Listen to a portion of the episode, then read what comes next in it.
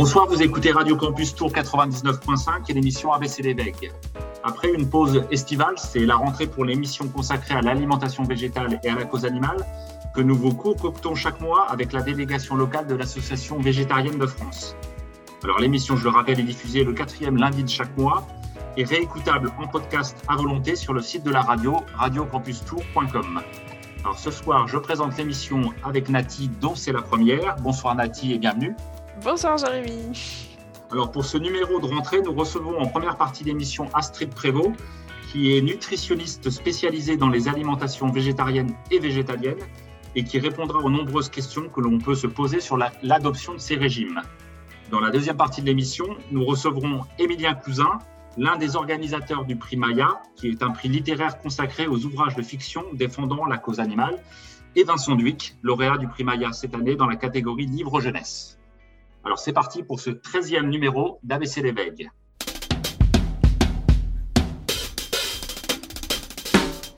Alors Astrid, euh, bonsoir et merci d'avoir accepté de participer à l'émission. Bah, bonsoir, merci beaucoup à vous de me recevoir et puis euh, de, porter un petit peu la parole comme ça de l'alimentation végétale qui est encore euh, assez méconnue et qui fait encore l'objet de beaucoup d'idées reçues. Alors, euh, Astrid, est-ce que tu peux nous présenter ton, parcours et qu'est-ce qui t'a amené à t'intéresser à l'alimentation végétale et en faire le centre de ton activité professionnelle? Oui, bien sûr. Donc, euh, en fait, moi, je euh, suis d'abord devenue végétarienne en 2007 et ensuite végane en 2015. J'avais un emploi, en fait, pour tout te dire, je travaillais en tant que militaire dans l'armée de terre, en ressources humaines exactement. Euh, et en fait, au bout de quelques années de véganisme, je me suis rendu compte justement qu'il y avait énormément d'idées reçues autour des alimentations végétariennes et végétaliennes. Et d'un autre côté, il y avait également des gens qui s'intéressaient à ces alimentations, mais qui ne savaient pas comment s'y prendre pour démarrer. Et donc, c'est par rapport à ça que je me suis spécialisée en alimentation, que je me suis dit que il y avait vraiment un vrai besoin de connaissances, autant pour casser les idées reçues que pour accompagner les gens qui, euh, bah, qui s'intéressaient à ça, mais qui n'osaient pas sauter le pas de l'alimentation végétale. Et euh, apparemment, Astrid, tu es aussi coordinatrice de V Entrepreneur France. Est-ce que tu peux nous dire ce que c'est?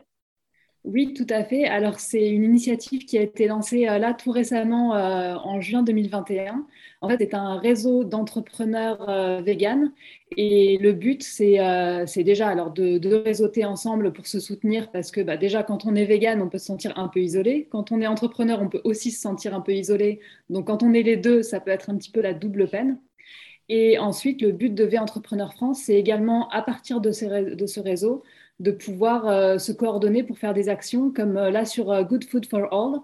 C'est euh, une, initiative de l'ONU qui fait le sommet mondial des systèmes alimentaires euh, là en ce moment. Enfin, ça a lieu le 23 septembre. Euh, et donc, ils ont lancé une initiative pour que les citoyens aient la parole et qu'on puisse dire un petit peu qu'est-ce que c'est que Good Food for All. Donc, ça se traduirait par une alimentation juste pour tous. qu'est-ce que ça signifie pour nous? Et donc, à partir de là, avec V Entrepreneur France, on a décidé de participer, de donner la parole à des entrepreneurs pour expliquer ce que c'est que Good Food for All dans, notre vision d'entrepreneur vegan. Donc voilà, c'est sur ce type de mission qu'on veut, euh, qu'on veut vraiment intervenir. Et pour ceux que ça intéresse, on peut retrouver V Entrepreneur France sur Instagram pour avoir un petit peu justement les, infos et les, les vidéos que vous tournez en ce moment. Oui, tout à fait. Alors, on va revenir à la, nutrition, du coup, euh, Astrid. Est-ce que tu peux expliquer en préambule aux auditeurs ce qu'est exactement le métier de nutritionniste? Et euh, une question qu'on peut se poser, c'est au cours de la formation de nutritionniste un peu standard, quelle place est faite au régime végétarien et végétalien? Alors, il faut savoir que moi, j'ai suivi euh, une formation de nutrithérapie et je l'ai suivie avec une école au Canada. Donc la nutrithérapie, euh, c'est la nutrition qui est branchée un peu plus côté naturopathie et qui donc va vraiment prendre la santé dans sa globalité. Euh, et euh, sachant que j'ai fait la formation au Canada, c'est quand même un pays qui est beaucoup plus ouvert à l'alimentation végétale que, que la France. Alors, ils ne vont pas prôner uniquement l'alimentation végétale, végétarienne ou végétalienne, ils parlent également de l'alimentation omnivore, mais à côté de ça, il y a quand même des vraies informations qui sont données pardon, au cours de la formation sur, euh, sur les alimentations végétales. En parallèle, j'ai également suivi le BTS diététique en France. Et là, par contre, euh, bon, bah, il faut bien dire que euh, sur l'alimentation végétale, c'est un petit peu la catastrophe. Il y a vraiment, il n'y a aucune information sur les alimentations végétales. Et vu qu'on associe nécessairement dans cette formation certains nutriments comme les protéines à des aliments d'origine animale, comme le calcium également, bah forcément, dans la tête des personnes qui suivent cette formation, on se dit que, bah, que du coup, ces nutriments n'existent que dans les produits d'origine animale, ce qui n'est pas le cas. Donc voilà, c'est une formation qui est de grande qualité d'un point de vue euh, scientifique, d'un point de vue euh, professionnel. Mais par contre, pour le côté alimentation végétale, il n'y a vraiment pas la connaissance qu'il faut et qui, enfin, rien n'est fait pour que la connaissance soit apportée. Du coup, euh, ça doit un peu, rejoindre les recommandations nutritionnelles officielles en France. Est-ce que c'est la même position par rapport aux alimentations végétales? C'est-à-dire, en fait, ta question, c'est entre, le Canada et la France ou entre... Non, mais en France, quelle est la position de la France sur les alimentations végétales? Bah, J'imagine que ça doit être à peu près la même chose que, que pendant cette formation-là. Bah, c'est ça, la France est très en retard malheureusement sur les alimentations végétales et même si on commence à entendre à demi-voix que effectivement l'alimentation végétarienne ou végétalienne est possible et que c'est possible d'être en bonne santé, d'être végétalien, etc., ça fait encore l'objet de beaucoup d'idées reçues et euh, notamment c'est le cas pour les enfants où on a vu il n'y a pas si longtemps que ça, c'est-à-dire il y a à peine plus d'un an, je crois que peut-être un an et demi, l'ancienne ministre de la Santé qui avait dit que c'était très dangereux pour les enfants d'être végétaliens, etc. Donc voilà, il y a encore beaucoup, beaucoup de, préjugés qui circulent euh, à ce sujet et venant des autorités les plus hautes parfois. Est-ce que tu penses qu'il y a une possibilité d'évolution à attendre dans les, on va dire, dans les années qui viennent concernant les recommandations officielles euh, c'est-à-dire de, pouvoir peut-être euh, mettre l'alimentation végétarienne et végétalienne à sa juste place, de, lutter un petit peu contre les préjugés bah, je pense que c'est une, évolution qui est souhaitable et euh, je pense que oui, c'est possible qu'elle arrive parce que dans le passé, il faut savoir que euh, les lobbies euh, des produits d'origine animale, comme les lobbies de la viande et les lobbies du lait, ont été très présents dans l'élaboration de ces recommandations. Je pense notamment au GEM-RCN, qui est un petit peu le, guide, on va dire, pour tout ce qui est restauration collective. Et ces lobbies ont participé de façon directe à l'élaboration de ce guide. Et maintenant, certaines associations, euh, comme l'Association végétarienne de France, justement, commencent à avoir une place dans l'élaboration des nouveaux guides et dans, on va dire, dans la révision un petit peu des, anciens guides. Donc oui, je pense que c'est amené à évoluer et je pense que c'est amené à évoluer dans le bon sens. C'est une bonne nouvelle alors. Ouais. Euh, du coup, Astrid, maintenant, on va, on va, on va plutôt euh, poursuivre avec des questions en fait euh, d'auditeurs, voilà, euh, qu'on a qu'on a recueillies avec Nati. Donc on va on va commencer avec une question d'Anthony euh, qui demande combien de patients végétaliens recevez-vous en consultation? Alors combien par par mois, par an, par semaine? Pense par, que rapport, par rapport aux, autres patients, je pense que c'est plus une question de proportion. Par, par rapport aux autres patients, on va dire que c'est à peu près 70% de, de, mes patients parce que bah voilà, on va dire que moi, dans ma communication, je me suis aussi vraiment beaucoup centrée pour faire connaître le fait que je suis spécialisée en alimentation végétale. Et bah, concrètement, on ne va pas se mentir, je m'éclate beaucoup plus à accompagner des, personnes soit déjà végétariennes ou végétaliennes ou en passe de le devenir, plutôt que des personnes qui ne le sont pas et qui, euh, voilà, qui veulent, euh, mettons, perdre du poids, mais de façon omnivore, etc. Alors, je les accompagne, je les aide aussi, hein, bien entendu mais c'est pas là où je vais le plus, euh, le plus apprécier mon métier, on va dire. J'imagine que c'est pas tout à fait la même proportion dans d'autres nutritionnistes plus traditionnels. Ah non, clairement pas. Non, non, clairement pas. Après, comme je disais, moi, j'ai vraiment centré ma communication là-dessus. Maintenant, on a une autre question de Malou qui demande est-ce que c'est plus compliqué d'équilibrer des repas végétaux que des repas omnivores?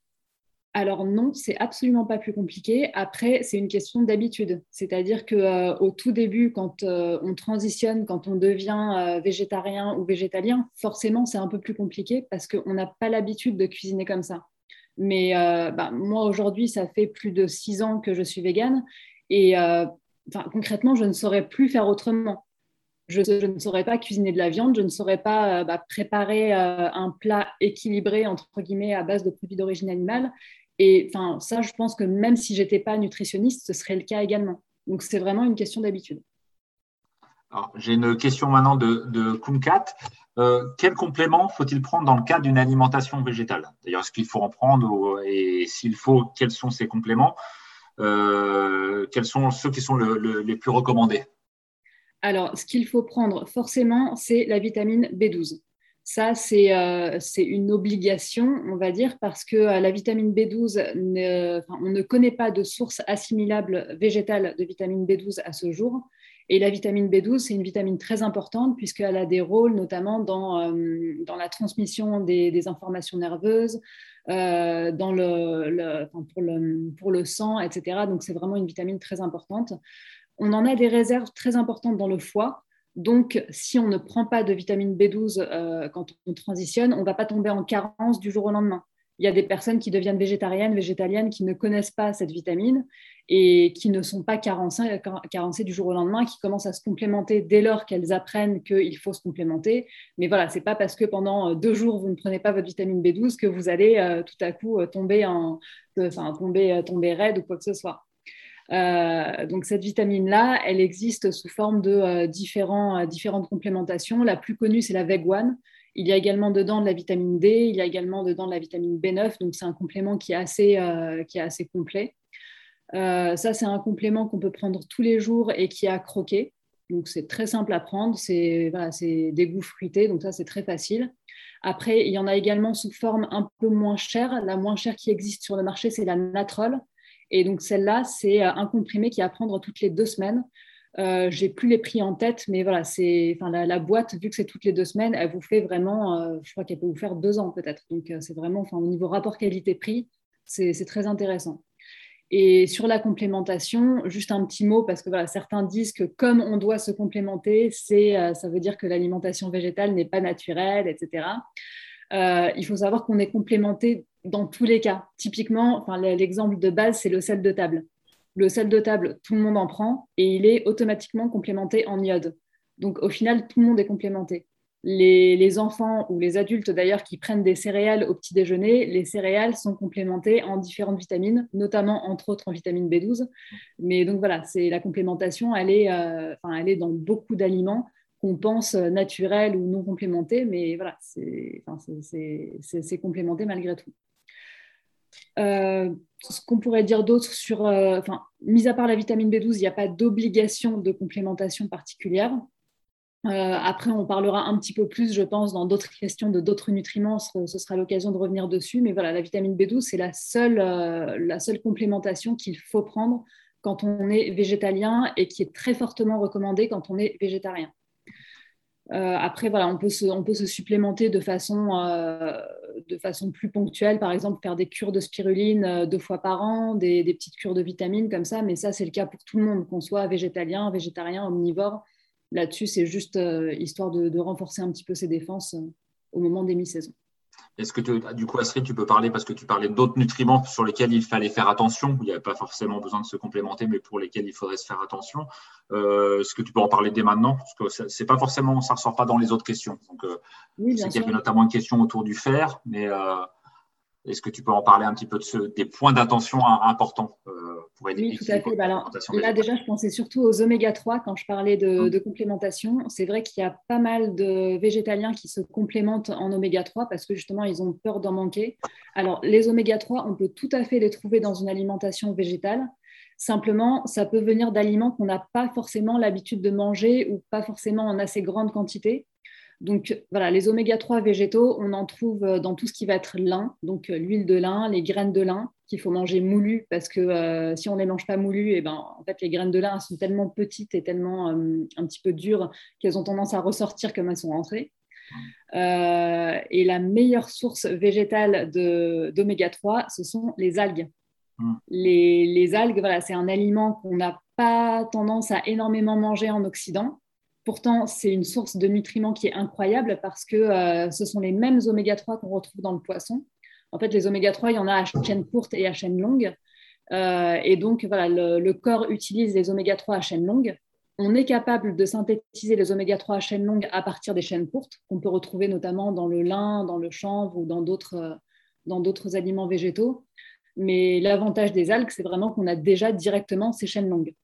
Et le poisson, s'il est riche en oméga 3, c'est pas parce qu'il est naturellement riche en oméga 3, c'est parce qu'il mange des algues. À cause des algues, oui. Voilà, c'est ça. Et après, le, les algues, c'est, enfin, j'insiste, hein, mais c'est vraiment un aliment génial parce que c'est également bah, très riche en protéines, c'est, extrêmement riche en calcium. C'est un des aliments les plus riches en calcium et qui est très biodisponible. Donc voilà, les algues, vraiment super aliment. D'accord. alors, pour rester sur euh, un peu toujours les vitamines et euh, la complémentation, euh, bon, tu nous as déjà dit que la, B12, euh, on n'en trouve pas, euh, trouve pas dans l'alimentation végétale, mais est-ce que si on considère que les aliments enrichis, comme tu disais, les céréales ou par exemple les boissons, est-ce qu'on peut avoir une complémentation suffisante en B12 et en B9, par exemple, juste avec des aliments complémentés, sans prendre d'autres compléments comme la vegan alors, sur la B12, c'est pas recommandé parce qu'en France, on n'a pas suffisamment d'aliments complémentés ou à enfin pas à suffisamment forte dose. Dans des pays comme le Canada ou les États-Unis, euh, là, il y a énormément d'aliments qui sont complémentés, ben, notamment tout ce qui va être les, végétaux, euh, voilà, toutes les, tous les produits un petit peu bah, spécifiques aux, végétariens ou aux végétaliens sont souvent complémentés. Par contre, en France, on n'a pas cette culture de la complémentation en vitamine B12 dans les aliments. Donc, euh, vraiment, le plus, le plus sécuritaire, c'est de se complémenter et là où il faut vraiment pas jouer, notamment, c'est avec les enfants. Donc euh, là, pour les enfants euh, végétaliens et même véganes, vraiment complémentez-les et ne partez pas du principe que euh, ce, qui, ce, que vous allez trouver dans l'alimentation déjà complémentée, ça suffira. Alors, une question d'Amaro, est-ce que les protéines végétales sont moins assimilables que les protéines animales? Alors, là-dessus, non, elles ne sont pas moins assimilables.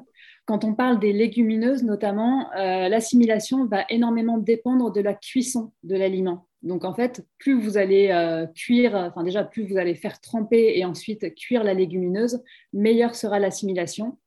Euh, ensuite, bon, je dévie un petit peu la question aussi sur les acides aminés parce que je pense que c'était peut-être un petit peu sous-entendu dans ma question aussi.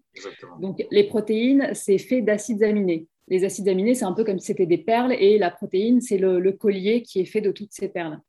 Et donc, au niveau humain, il y a 20 acides aminés dont on a besoin pour construire euh, notre corps, euh, les, briques de notre corps, on va dire.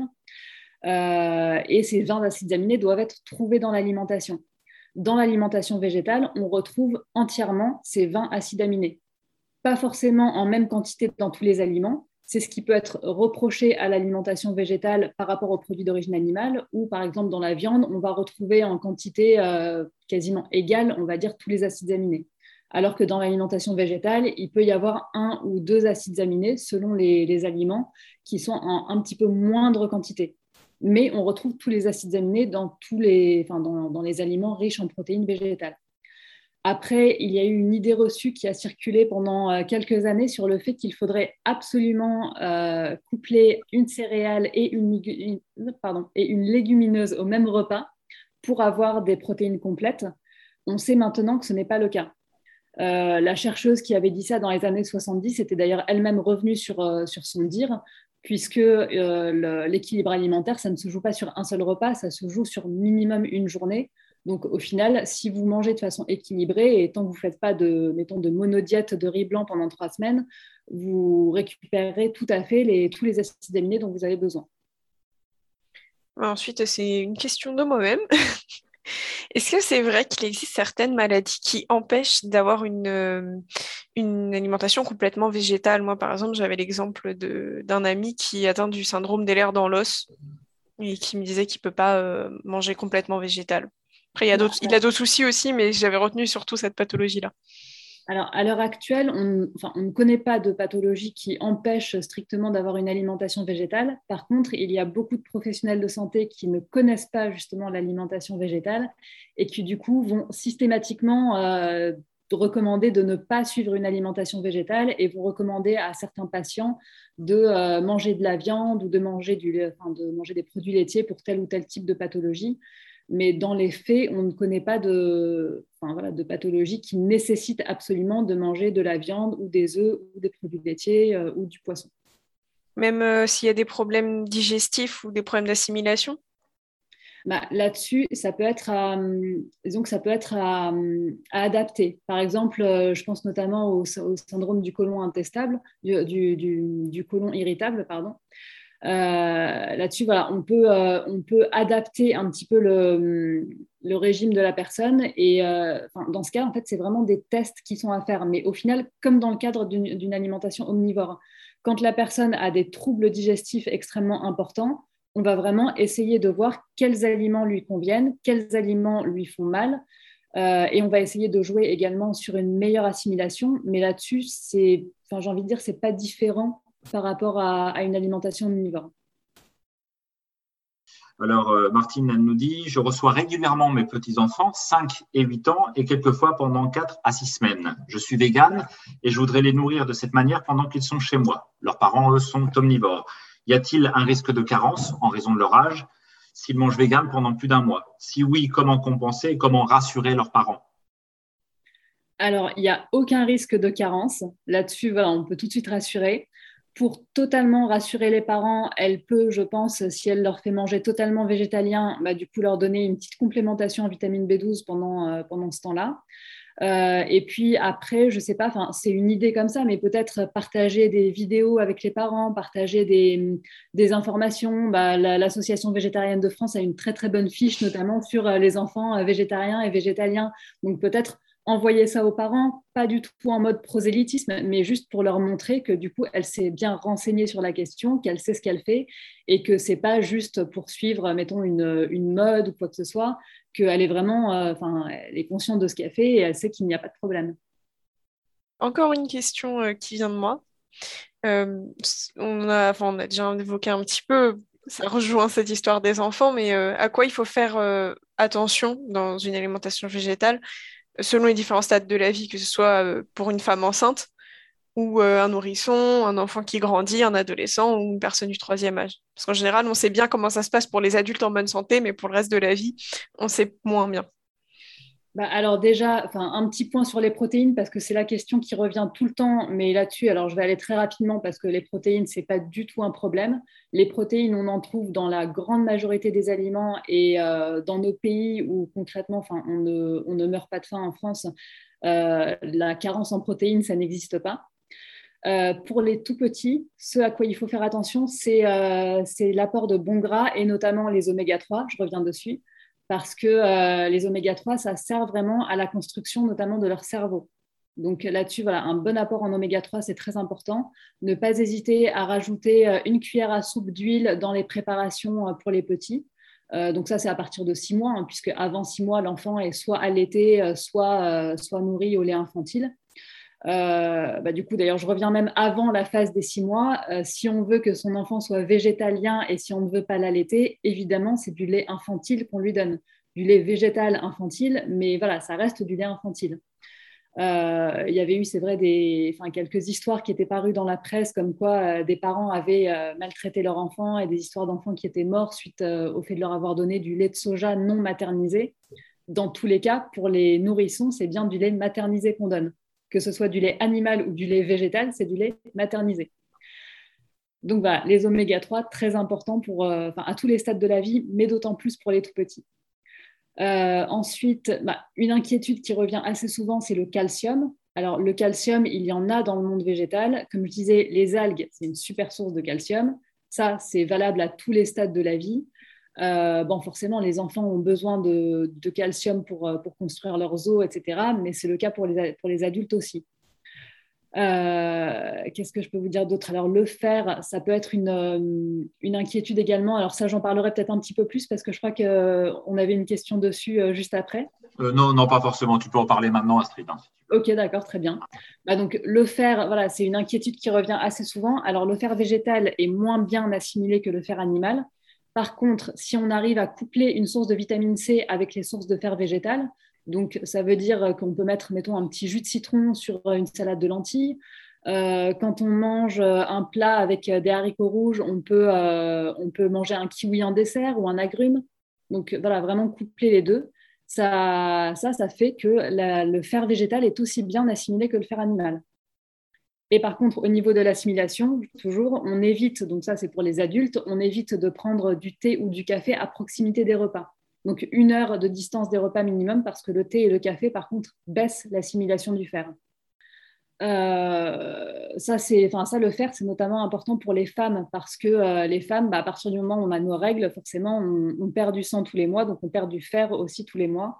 Donc c'est vrai que la carence en fer est plus courante chez les femmes, végétaliennes, végétariennes et omnivores confondues, que chez les hommes ou que chez les enfants. Euh, voilà, j'ai parlé du calcium, j'ai parlé du fer, j'ai parlé des protéines, j'ai parlé des oméga 3. Euh, je crois que j'ai rien oublié. La B12, on a déjà bien insisté dessus au début.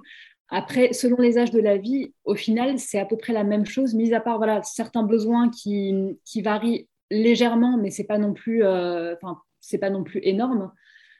Après, voilà, à tous les âges de la vie, on a besoin des mêmes nutriments. Au niveau des quantités, ça, comme je disais, ça varie un petit peu, mais c'est pas non plus, euh, pas le jour et la nuit.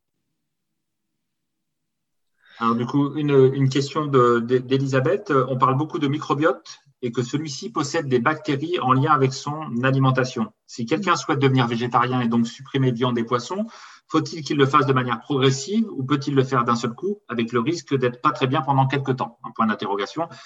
Et euh, Elisabeth dit, je pense que le passage de végétarien à végétalien peut se faire beaucoup plus rapidement. Bah, alors ça, ça dépend, enfin, forcément, ça dépend beaucoup des personnes. Déjà, je pense que ça dépend de l'état d'esprit dans un premier temps, parce que euh, le plus dur au final pour, euh, pour la transition, c'est plus justement, c'est de changer les habitudes, c'est le côté social, parce que forcément, ça joue beaucoup. Donc, je pense que par rapport à tout ça, il y a peu de gens qui se sentent de faire une transition vraiment du jour au lendemain et, euh, mettons, de passer d'omnivore à végétalien euh, comme ça en un claquement de doigts. Après, par rapport au microbiote en soi, ça va aussi beaucoup dépendre de l'alimentation de base. C'est-à-dire, même si on est omnivore, mais qu'on est plutôt à tendance flexitarienne, qu'on mange quand même beaucoup de, fruits et légumes frais, etc., bah, dans ce cas, ça ne va pas poser de problème si, euh, si on mange tout le temps de la junk food et que d'un coup on passe à végétalien, crudivore, etc., bah forcément le corps va avoir besoin de déstocker, enfin de, voilà, de, déstocker, de détoxifier. Et donc quand on détoxifie, on remet les toxines qu'on a stockées en, circulation dans l'organisme. Donc c'est ça qui va, bah, qui va provoquer cette période où on se sent pas forcément très bien pendant quelques jours à quelques semaines. Euh, et ça, voilà, ça va arriver si vraiment la personne a énormément de toxines engorgées, etc. Ce ne sera pas uniquement le, microbiote, ce sera vraiment toutes les toxines engorgées dans le, foie, dans les reins, etc., qui vont euh, bah, dans la graisse aussi, parce que la graisse stocke énormément de toxines. Euh, et donc là, oui, ça risque de, provoquer un petit mal-être pendant quelques semaines. après, voilà, encore une fois, dans les faits, je pense qu'on voit rarement des personnes qui deviennent végétariennes ou végétaliennes du jour au lendemain. Souvent, ça demande un petit temps d'adaptation quand même et c'est normal. Alors du coup, on va savoir qu'est-ce que, quels peuvent être les bienfaits d'une alimentation végétale sur euh, la santé en général. Bah, les bienfaits d'une alimentation végétale, c'est euh, tout simplement que ça permet de diminuer très largement le risque de maladies euh, modernes qu'on connaît actuellement, c'est-à-dire le risque de maladies cardiovasculaires, de diabète de type 2, d'hypertension, d'obésité. donc voilà, c'est quand même, je pense, une, un désavantage non négligeable. Alors euh, Astrid, bah, pour conclure, hein, merci beaucoup de, tous les éclairages que tu as pu nous apporter euh, ce soir. Est-ce que pour ceux qui voudraient aller plus loin, est-ce que tu aurais euh, une lecture ou deux à, conseiller concernant les aspects nutritionnels de l'alimentation végétale? Oui, bah alors sur, sur les, enfants véganes et végétariens, je conseille très très largement le livre Bébé Veggie d'Ophélie Véron. et puis, et donc, euh, bah, j'en parle quand même. C'est le livre de Romain Espinoza qui s'appelle Comment sauver les animaux, une économie, euh, une économie, de, une économie du véganisme. Eh bien, merci beaucoup Astrid euh, d'avoir participé à cette émission et puis à, à bientôt, à une prochaine fois. Si, à une prochaine fois avec plaisir. Alors on va faire une, pause musicale euh, et on va écouter un morceau de Maxime Ginolin. Alors Maxime Ginolin, euh, il a une chaîne YouTube, euh, Magic Jack Production, sur laquelle il fait pas mal de vidéos qui sont engagées notamment contre l'exploitation animale. Il fait aussi des morceaux sous le nom de Max Raj et le morceau qu'on va écouter c'est Vegan Generation.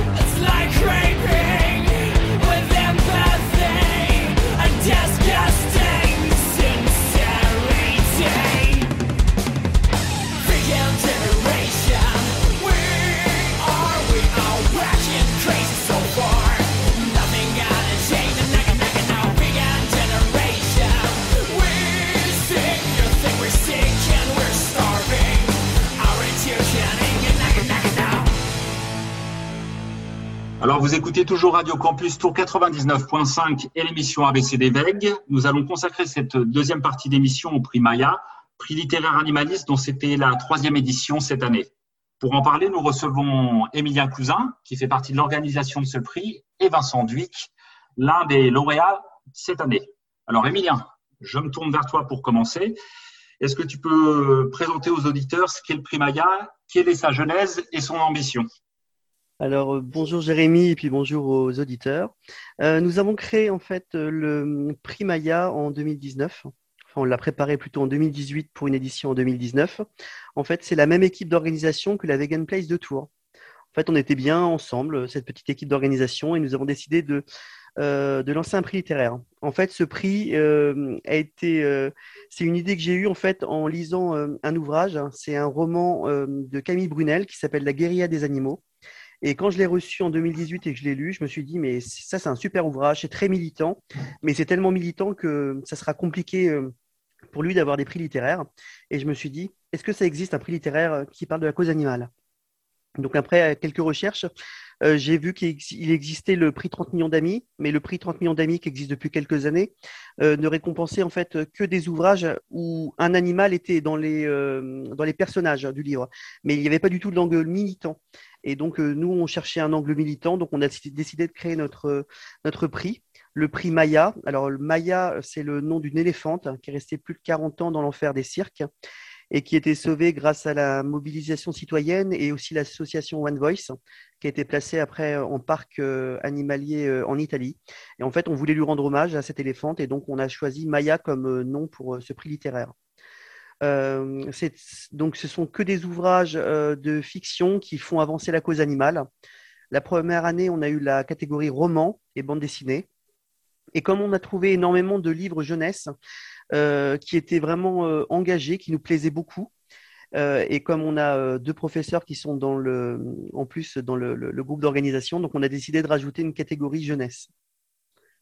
Et donc cette année, effectivement, ça c'était la troisième année. On a eu trois lauréats. Euh, notre lauréat roman, c'est une américaine qui s'appelle Bren McLean, euh, qui a sorti le roman Mamared aux éditions du Nouveau Pont. Et euh, on suit en fait la séparation d'un veau avec sa mère vache dans un élevage américain. Et c'est vraiment un, beau roman, plein d'émotions. Et donc, il a vraiment plu au jury. Donc, c'est ce roman qui a eu le meilleur roman animaliste 2021. Ensuite, en bande dessinée, on a eu euh, Milagro. C'est la BD euh, qui euh, met en avant les, les missions de Sea Shepherd. C'est Guillaume Mazurage qui l'a créé aux éditions Robinson. Et en meilleur ouvrage animaliste jeunesse, on a eu Ouste du ballet de Vincent Duic, qui est en auto-édition. tout à l'heure, je, crois que d'ailleurs Vincent Duc est présent et qui va pouvoir présenter un petit peu son ouvrage il est comme le prix. Le prix, en fait, a été créé par une équipe de Tourangeau et euh, justement, Vincent Duic euh, est euh, en Touraine. Donc, ça tombait bien qu'il soit récompensé. J'ai oublié de vous parler du jury, c'est important quand même. On, a on allait poser la question, effectivement. Voilà, on a, eu quelques personnalités qui sont parties depuis le début, parce qu'on a eu le célèbre euh, photographe animalier Laurent Baheux qui était au début, qui était présent, Muriel Arnal qui était la présidente de One Voice, on a eu également Isabelle Attard qui est une ancienne députée du Calvados. Euh, par rapport à leur emploi du temps, ils ne peuvent pas toujours être là tous les ans. Donc cette année, au niveau des membres du jury, on avait Sophie Weiser qui euh, qui a deux, cliniques vétérinaires en Touraine et qui est également vice-présidente de l'association Code Animal. On a Yolène Delavigne, qui est une célèbre journaliste, également autrice. Elle a fait beaucoup d'essais et, que depuis, et qui depuis quelques années travaille sur l'intelligence animale. Elle a fondé également l'Université d'été de l'animal. Ensuite, on a Audrey Jougla, qui est philosophe, euh, qui est également autrice, essayiste, et qui est la fondatrice de l'association Animal Testing. On a Sophie Choquet, qui est la rédactrice en chef du magazine Virage de l'Association végétarienne de France. Et on a Camille Silver, qui est rédactrice de Mon Journal Animal de l'association L214, euh, et plus spécifiquement L214 Animaux. Éducation, excusez-moi. Et donc, euh, euh, ce, jury, voilà, c'est eux qui ont décidé par rapport à notre sélection de cette année euh, les, trois ouvrages lauréats. ce qui est important aussi de préciser, j'ai oublié de le faire tout à l'heure, et ça, il ne faut pas les, oublier, c'est les associations partenaires. On a quatre associations partenaires. On a le mouvement Utopia, qui est un mouvement d'éducation populaire, écologiste et féministe. on a L214 Éthiques et Animaux. On a l'association Code Animal et on a l'association végétarienne de France. Donc, c'est ces quatre associations qui financent ce prix littéraire. Et du coup, Emilien, je crois aussi qu'il faut vous travailler avec des artistes pour euh, les prix que vous remettez en fait aux lauréats. Du coup, tu peux peut-être représenter les artistes. Euh, c'est ces deux artistes de la région, de la région centre. On a euh, depuis le début François Rio Morinière, qui est d'Issoudun et qui est un artiste plasticien qui nous fait euh, donc euh, des, euh, les, les, récompenses pour romans et bandes dessinées. Et quand on a rajouté la catégorie jeunesse, on a eu un contact avec Jean-Claude Mouret, qui est plus connu sous le nom de Rémou en Touraine, et qui fait des grandes sculptures origami en métal. Et donc, le, lui maintenant nous fait également la, la récompense pour la catégorie jeunesse. Ben, merci Emilien pour cette présentation exhaustive euh, du prix Maya cette année. Donc euh, Vincent Duic, euh, je me tourne maintenant vers vous. Merci d'avoir accepté l'invitation. avant de, parler de votre ouvrage, donc Ous du Ballet, qui a remporté le prix Maya dans la catégorie livre jeunesse, est-ce que vous pouvez éventuellement présenter votre parcours? Parce que je crois que vous avez pas mal de, casquettes. Oui, alors déjà, bonjour à tous. donc moi, mon métier, je suis enseignant de sciences de la vie de la Terre. Euh, mais parallèlement à ça, j'ai développé une passion sur euh, la nature. donc, je suis naturaliste de terrain. Donc, depuis euh, tout jeune, je suis particulièrement spécialisé dans les mammifères et encore plus particulièrement sur l'étude des chauves-souris. Donc, je m'occupe d'une association qui, qui justement étudie et protège les chauves-souris en Touraine, qui s'appelle le groupe mammifère d'Indre-et-Loire, dont je suis un membre actif. Voilà, pour ça, c'est pour le côté naturaliste. Euh, parallèlement à ça, j'ai aussi une deuxième passion qui est le dessin. Donc, euh, bien euh, tout naturellement, je combine les deux pour faire des illustrations naturalistes. Et j'ai aussi effectivement écrit et illustré moi-même un album jeunesse. Et donc, du coup, cet ouvrage, du ballet, c'est une invitation à voir la nature autrement que, euh, que juste pour l'exploiter. Et, c'est une invitation à mieux la connaître, à respecter les formes de vie qui s'y développent. Quelle a été ta source d'inspiration ou ton point de départ pour euh, créer cet ouvrage? Alors, le point de départ, c'est euh, des observations que j'ai pu faire en forêt. Donc, c'est un livre qui parle en particulier d'une espèce de pic, le pic noir, qui, pour nicher, va creuser des loges dans des, dans des troncs d'arbres. Et euh, le début de l'histoire, c'est euh, moi qui emmène mon fils et euh, tous les deux, nous observons les pics noirs au nid, les, parents qui viennent nourrir les jeunes, etc. Et c'est vraiment le point de départ. Donc c'est issu d'observations très très concrètes en forêt de Chinon d'ailleurs. Alors donc ce livre, il s'adresse prioritairement aux enfants. Alors vous qui êtes enseignant en SVT, qu'est-ce que vous pensez de la, place faite à l'école sur la, connaissance et le respect du vivant? D'après vous, comment on peut renforcer la, sensibilisation à la, biodiversité? Alors, c'est euh, assez paradoxal puisque euh, officiellement, on a des politiques qui, comment dire, on va, on va encourager l'éducation au développement durable, mais la part faite à la biodiversité et au respect du vivant est encore nettement améliorée. Euh, puisque ne serait-ce que dans les changements de programme, etc., euh, je constate qu'il n'y euh, a pas d'amélioration, il n'y a pas de, forcément de, points qui sont développés à ce sujet. Même si c'est abordé, ça reste quand même assez superficiel à mon goût. D'où peut-être le, choix que vous avez fait de, faire ce livre un peu jeunesse pour vous adresser un petit peu aux enfants et, participer à la sensibilisation justement à la biodiversité? Oui, oui, tout à fait. On peut, euh, je pense qu'en termes de sensibilisation, euh, toutes les actions sont bonnes et c'en est, une parmi d'autres. Euh, vous pensez qu'il faudrait quoi de plus dans les programmes de SVT pour, pour améliorer cette sensibilisation à la biodiversité au sein même de l'éducation? Eh bien, faire la part plus belle à, la nature en général, de manière générale, à l'observation aussi. Euh, et puis, euh, d'un point de vue très technique, augmenter les heures de sciences en, classe, puisqu'elles sont en régression avec les différentes réformes. Donc, malheureusement, moins les élèves ont d'heures de SVT et moins ils sont sensibilisés à la cause animale. Alors, pour revenir un petit peu du coup à, l'ouvrage Oust du ballet, donc il y a un, certain dans, ce petit conte, donc on va pas forcément dévoiler euh, quelle est l'histoire, on laissera aux auditeurs qui s'intéressent de pouvoir le, découvrir. Euh, il y a plusieurs espèces animales, vous avez parlé du pic noir, mais on en, voit d'autres. Est-ce que vous pouvez parler un peu de certaines de ces espèces que j'imagine on rencontre dans les, forêts de Touraine? Oui, alors on ne les rencontre pas toutes en forêt de Touraine, mais euh, la, plupart. en fait, c'est une histoire assez intéressante puisque le pic noir est une des rares espèces à pouvoir faire des, trous dans les arbres assez gros pour que les autres espèces puissent en profiter. Donc les scientifiques se sont amusés à, recenser toutes les espèces qui profitaient des loges du pic noir une fois qu'il les a délaissées. Et il y a plus d'une soixantaine d'espèces qui peuvent nicher après lui dans, dans ces loges. Donc ça, c'est déjà euh, quelque chose d'intéressant. Et dans mon livre, euh, j'en ai, euh, j'en ai abordé une dizaine, euh, une petite dizaine. voilà, donc c'est. je me souviens pas de que dans, dans, dans, celles que, que, vous présentez dans votre livre, on ne les trouve pas forcément toutes en Touraine. Non, il y a une petite chouette, la chouette de ouais. qui est une chouette de montagne qu'on ne va pas trouver en Touraine, mais elle est quasiment dépendante du pic noir pour nicher, puisqu'elle niche quasiment uniquement dans les loges de pic noir. Et ça ne veut pas pour autant dire que dès qu'il y a du pic noir, il y a cette petite chouette, parce qu'il lui faut aussi certaines conditions euh, climatiques qu'on n'a pas en Touraine. D'accord. Et le pic noir, on le trouve en, France, euh, dans quels endroits est-ce qu'on le retrouve? Alors, le pic noir, on, peut l'observer maintenant en Touraine. C'est une espèce qui a une, euh, une progression assez impressionnante au cours des dernières décennies qui n'était présent que dans l'est de la France et qui maintenant est euh, quasiment dans toute la France. Il y a une progression vers l'ouest. Et en Touraine, on peut l'observer assez facilement euh, dans toutes les, dans toutes les forêts de Touraine. Est-ce qu'il y a d'autres... Euh, pardon. Qu'est-ce qu'il y a d'autres espèces que des oiseaux qui bénéficient de ces, tout à fait, oui, ces trous dans les arbres? Bien sûr, il y a des... on peut citer par exemple les, les mammifères, comme les loirs. on peut citer aussi les insectes, comme les abeilles, les frelons, qui peuvent euh, prendre euh, la place des, euh, des pics, les chauves-souris aussi, qui sont des hôtes des forêts, qui aiment bien se réfugier dans les cavités d'arbres.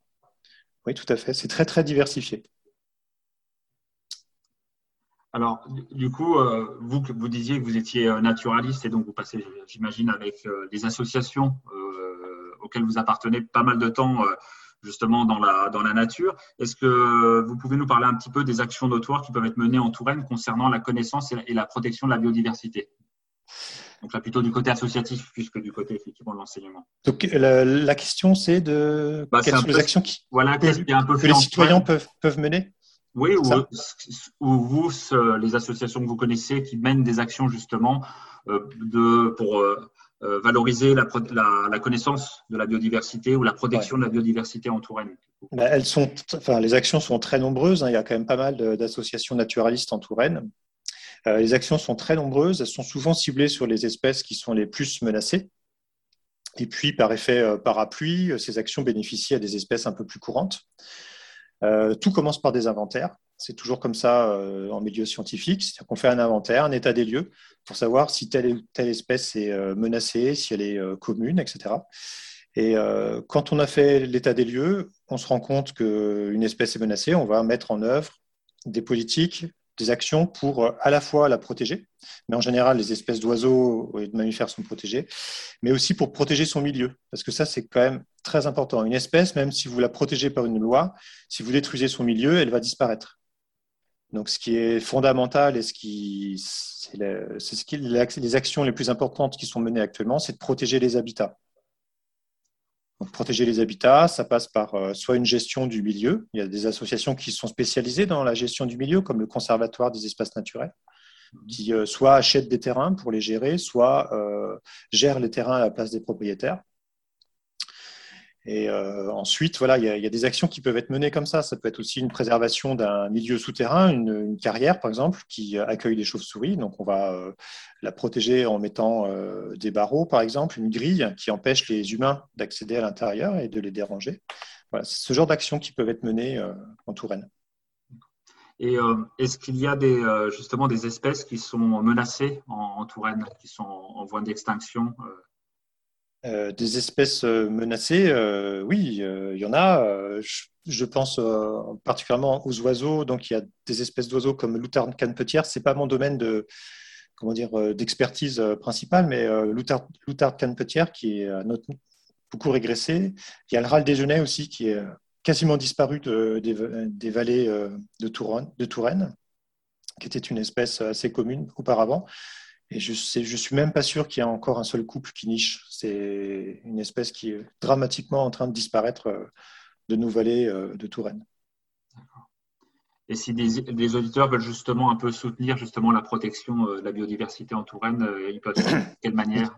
Alors, il y a plusieurs actions à mener. Je, je pense que la principale, c'est de se rapprocher d'une association mmh. naturaliste, que ce soit la LPO, que ce soit la CEPANTE, que ce soit euh, le groupe mammifère euh, d'Indre-et-Loire ou euh, encore le Conservatoire des espaces naturels, il y en a plein des associations. Et de se rapprocher de ces associations pour voir ce qui existe déjà et pour entrer dans une dynamique, dans une dynamique de connaissance et de protection. Et puis après, il y a un deuxième volet qui est, je dirais, plus, plus à la portée de chaque particulier, c'est de laisser une petite part de nature dans son jardin ou sur son balcon ne pas vouloir tout maîtriser. Dans, son jardin, on n'est pas obligé d'avoir euh, une pelouse parfaite, on n'est pas obligé de tout contrôler, euh, on n'est pas obligé d'avoir des végétaux uniquement ceux qu'on a semés ou plantés. On peut aussi laisser faire la nature et, euh, voir ce qui se passe. Et justement, s'intéresser aux espèces qui vont coloniser un peu son jardin, aux espèces sauvages qui vont coloniser. Et là encore, il y, a, il y, a, des choses qui sont intéressantes, qui sont développées par le Muséum d'histoire naturelle de Paris. Ce sont les sciences participatives chaque citoyen euh, est, invité à recenser dans son jardin, sur son balcon ou sur un terrain près de chez lui des espèces très communes, des espèces de papillons, des espèces d'oiseaux. Euh, voilà. Et euh, je trouve que c'est des, belles actions parce que d'une part, ça fait avancer la connaissance parce que chaque petite observation, enfin toutes les petites observations vont mener à des, à des inventaires assez détaillés. D'autre part, ça amène les gens à se poser des questions. Tiens, comment s'appelle cette espèce? Et puis, on sait très bien que plus on connaît les espèces, et mieux on les protège. Parce que, voilà, on les connaît. On, va protéger ce que l'on connaît, en fait. C'est ça un peu la nature humaine. On protège que ce, que ce qu'on connaît. Et, euh, euh, puis, parfois, ça donne des idées. On se dit, tiens, euh, cette année, j'ai que 10 espèces de papillons dans mon jardin. Qu'est-ce que je peux faire pour en attirer davantage? Qu'est-ce que je peux faire pour les aider, etc. Je pense que c'est le, le, point de départ, voilà, la connaissance l'observation, c'est le point de départ euh, de la protection, à mon avis. Et c'est d'ailleurs dans, l'album euh, Jeunesse, tous du ballet, c'est un petit peu ça euh, dont il est question, puisqu'au final, le personnage principal, en observant, va commencer à, s'attendrir. Je ne vais pas tout dévoiler, mais disons que ça part de là, ça part de l'observation toujours, mm. pour, pour se remettre en question, remettre en question son comportement. Au début du mois, s'est tenu le congrès, mondial de l'Union internationale de la conservation de la nature à Marseille. Il a été évoqué le danger euh, pesant sur un million d'espèces menacées d'extinction. Et un des objectifs mis en avant euh, par l'association à ce congrès, c'est un, objectif soutenu par la France, c'est de protéger d'ici 2030 euh, 30% des terres et des océans. Qu'est-ce que vous pensez de cet objectif et de sa réalisation, notamment en France C'est un vaste problème. Oui, c'est une question en plus euh, d'ordre un peu national. Euh, c'est toujours compliqué. 30%, hein, c'est... j'ai du mal à imaginer en fait ce que ça peut représenter. Euh,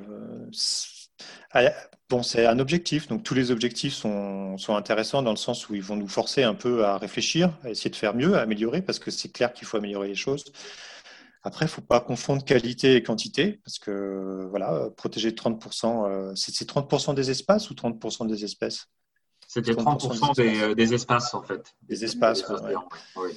Voilà. Après, voilà, il y, y, a des zones, toutes les zones ne se valent pas en termes de biodiversité, donc il faut privilégier, bien sûr, les zones qui sont les, les, plus intéressantes dans ces 30%. Mais là, après, c'est moi, ça, ça, déborde un peu mon champ de compétences. Mm. Mais, mais oui, euh, l'urgence est là, en tout cas. C'est euh, flagrant. L'urgence est là en tant qu'insecte. Euh, enfin, en termes de population d'insectes et puis bien sûr en termes de population d'oiseaux, de mammifères, on le voit bien. moi, j'étudie les, les, les chauves-souris depuis, puis je, je, dirais, 30 ans. Et en 30 ans, j'ai nettement vu une régression des insectes qui sont la proie des chauves-souris. Et chaque citoyen peut faire le constat, à partir du moment où il est assez âgé, euh, quand on, se, quand on voyageait en voiture il y a 30 ans, euh, en pleine nuit, on revenait, le pare-brise était couvert de papillons, d'insectes divers. Aujourd'hui, vous pouvez faire des kilomètres la nuit et vous ne serez pas gêné par les insectes. Et ça, c'est une très mauvaise nouvelle. Ça veut dire mmh. qu'il y a beaucoup moins d'insectes euh, dans nos forêts, dans nos campagnes, et par voie de conséquence, beaucoup moins d'animaux insectivores, comme les oiseaux, comme, comme les chauves-souris, etc. Donc il y a une vraie chute, une vraie chute de la biodiversité. Et je, reviens à ce que je disais tout à l'heure sur la protection des espèces les plus, euh, menacées. Euh, dans tous les programmes de, protection des espèces menacées, on se rend compte que les espèces qui étaient très menacées auparavant vont mieux parce qu'on a mis les efforts euh, financiers, les efforts humains qui ont permis de redresser un peu la barre. Mais par contre, on constate aujourd'hui, depuis 10 ans, depuis 15 ans, que les études sont faites euh, au niveau national et international, que ce sont les espèces communes qui sont en train de disparaître. Alors, c'est euh, beaucoup moins, euh, comment dire, flagrant que l'ours polaire qui disparaît sur sa banquise, mais chacun a constaté dans son jardin, dans son bois, que y a, les, oiseaux étaient moins communs, que les papillons étaient moins communs, etc. Et c'est cette perte de biodiversité commune qui est catastrophique actuellement. Et comment ça s'explique C'est le fait que ce soit plutôt des espèces communes qui ont tendance à décliner? Ben, ce sont les espèces qui, euh, qui vont décliner à cause euh, des pesticides qui sont utilisés, à cause de la disparition des milieux aussi, de la destruction de certains milieux. Et, euh, et au fur et à mesure, comme ces espèces-là n'ont pas de mesures de protection particulières, eh bien, il y a une érosion qui se fait d'année en année c'est très progressif. Hein. C'est une érosion qui se fait d'année en année depuis des décennies. Et là, on, arrive, pour certaines espèces, à des, des, points, de, des points critiques, en fait, où elles sont euh, beaucoup moins nombreuses. Donc, d'où l'importance euh, d'agir et puis, euh, et puis d'avoir de l'espoir, puis de changer notre regard, un peu comme le personnage de, principal de Oust du ballet. Euh, Vincent, euh, comment euh, les auditeurs peuvent se procurer Oust du ballet? Parce que j'ai cru comprendre qu'il n'était pas forcément distribué en, librairie. Donc, non, mais les auditeurs peuvent tout de même demander à leur libraire qui, pourra le commander assez, assez facilement. Autrement, ils peuvent aussi aller sur mon blog ou ma page Facebook qui s'appelle Croque Bestiole, croque comme croquis et bestiole comme les animaux sur lequel sont indiquées toutes les informations pour se procurer le livre. Très bien. Eh bien, merci beaucoup, Vincent. De rien. C'est moi qui vous remercie. Euh, bah, je vais me, retourner à nouveau vers euh, Emilien. Donc, euh, Emilien, j'ai vu qu'aujourd'hui, on avait reçu la nouvelle sélection d'ouvrages pour la prochaine édition du prix Maya. Est-ce que tu voulais en, dire quelques mots? Et puis parler après peut-être des, des, prochaines choses organisées. Je crois qu'il y a une conférence de Sébastien Moreau dont tu peux peut-être nous parler aussi. Oui, tout à fait. Nous avons annoncé aujourd'hui effectivement la, euh, la, nouvelle sélection. Il faut savoir que euh, la sélection, nous mettons presque un an en fait pour la faire parce que nous devons lire, lire énormément d'ouvrages. Et c'est vrai que cette année, c'était plutôt une bonne année où on n'a pas eu trop de difficultés à faire nos choix. Il y a des années où c'est un peu plus compliqué. Euh, nous avons donc euh, sélectionné cinq bandes dessinées, cinq livres de jeunesse et cinq romans, ce qui n'est pas toujours le cas, c'est le maximum, cinq. Des fois, on en, sélectionne trois ou quatre. Ça dépend de la qualité des ouvrages. Donc là, par exemple, en bande dessinée, je peux vous citer, de, citer les, noms. L'incroyable histoire des animaux de Karine Lou Matignon. Sachant que ça, c'est un ouvrage qu'on a eu en avant-première parce qu'il sort que mi-octobre. Il est très, très complet sur l'histoire entre l'homme et l'animal depuis la préhistoire. C'est vraiment un bel ouvrage. En bande dessinée, on a aussi Comment et pourquoi je suis devenu vegan, qui est euh, un, un comment s'appelle un, ouvrage en fait québécois. c'est plus du roman graphique. On a Dégrainer du boudin, qui est plutôt explicatif hein, sur comment on fait pour arrêter la viande aux éditions La Plage. On a Lettres des animaux à ceux qui les prennent pour des bêtes. Ça, c'est l'adaptation en fait du livre de Alain Bougrain-Dubourg en bande dessinée. Et on a Extinction, le crépuscule des espèces, de Jean-Baptiste de Panafieux. Donc voilà, ça c'est euh, quelques exemples en bande dessinée. Si vous voulez retrouver toute la sélection, que ce soit roman ou euh, jeunesse, avec euh, le nom de l'éditeur, le nom des auteurs, vous pouvez comme ça les commander facilement chez votre libraire. Vous allez sur primaya.org et vous avez toute notre sélection. Très bien. Et puis du coup, euh, si tu voulais dire quelques mots sur la, conférence de Sébastien Moreau qui doit se tenir, je crois, au mois d'octobre. Tout à fait. Sébastien Moreau, c'est un vulgarisateur scientifique qui a un blog qui s'appelle Cervelle d'oiseau et qui écrit deux bandes dessinées. La première, c'est Les paupières des poissons sur la cognition euh, des euh, poissons. Euh, il avait remporté pour cette bande dessinée en 2019, donc la première édition du prix, euh, le prix de la meilleure bande dessinée animaliste. Et donc euh, cette année, en mars, il a sorti son nouvel ouvrage qui s'appelle Les cerveaux de la ferme. sur l'intelligence des animaux de ferme et nous le faisons venir, venir donc à Tours. Ça sera le samedi 23 octobre donc, si vous allez sur Facebook, vous pouvez trouver, c'est sur la page, du mouvement Utopia, vous, allez pouvoir retrouver normalement euh, l'événement avec le lien d'inscription parce que c'est quand même conseillé euh, de s'inscrire avant. Il y a une billetterie en ligne. Euh, en plus de la conférence, cette conférence qui serait une conférence ludique dédiée à tous, donc même aux plus petits. Et après la conférence, il y aura une séance de dédicace avec justement les cerveaux de la ferme si vous souhaitez repartir avec votre ouvrage.